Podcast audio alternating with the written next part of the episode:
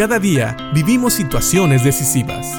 La Biblia nos da seguridad, nos anima y nos instruye. Impacto Diario con el doctor Julio Varela. David en el Salmo 51 nos enseña cómo es la confesión de los pecados. El primero empieza en los primeros tres versículos hablando de que él reconoce sus rebeliones y que sabe que es Dios que por su gran misericordia le puede limpiar. Él ruega misericordia de parte de Dios. También él reconoce que él es pecador desde su concepción.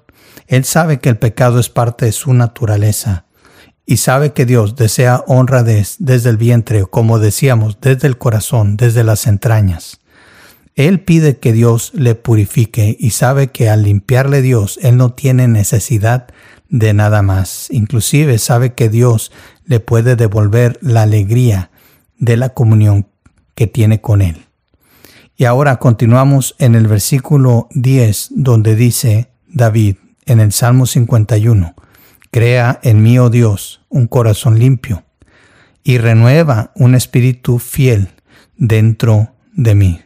No me expulses de tu presencia y no me quites tu Espíritu Santo restaura en mí la alegría de tu salvación y haz que esté dispuesto a obedecerte.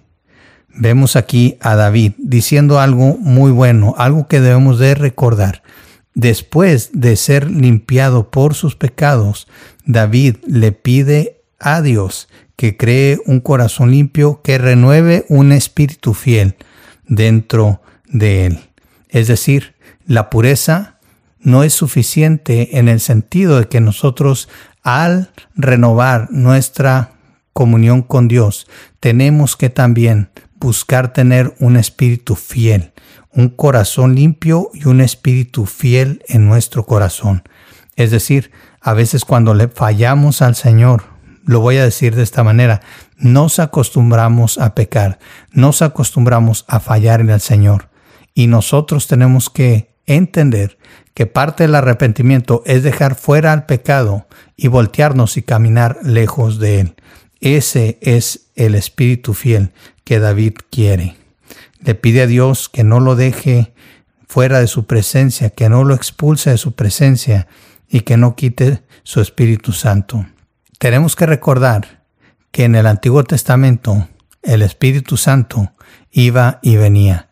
Y es muy cierto lo que dice David. Es posible en aquellos tiempos que Dios quitara al Espíritu Santo de David. Pero Él quiere que no sea así. Él quiere mantener su comunión con Dios y mientras Él mantuviera su comunión con Dios, el Espíritu Santo estaría con Él.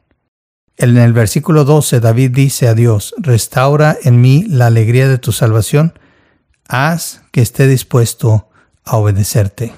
Tenemos que ver aquí la disposición de David de obedecer a Dios. No se trata solamente de pedir perdón por el pecado, no se trata solamente de pedir un espíritu fiel, se trata de tener la disposición de obedecer a Dios.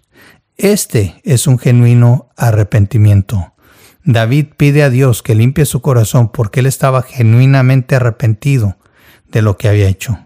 Él quiere servir a Dios, quiere ser fiel a Dios, quiere seguir manteniendo su comunión con Dios, manteniendo su comunión con el Espíritu.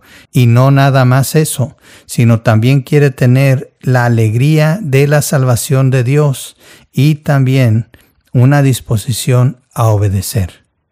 Muchas veces pensamos qué es lo que nos puede hacer alegres, qué es lo que nos puede dar alegría. Y pensamos en cosas materiales, en personas, en el amor tal vez de alguien, pero a veces no pensamos que realmente la comunión con Dios, el estar en paz con Dios, el vivir en comunión con Dios, con el Espíritu Santo y con el Hijo, nuestro Señor Jesucristo, es lo que va a traer mayor alegría.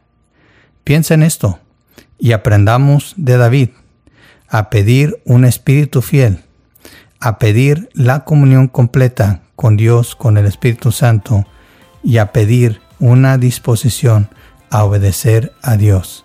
Y eso es lo que va a traer alegría verdadera a nuestros corazones. Piensa en esto y que Dios te bendiga.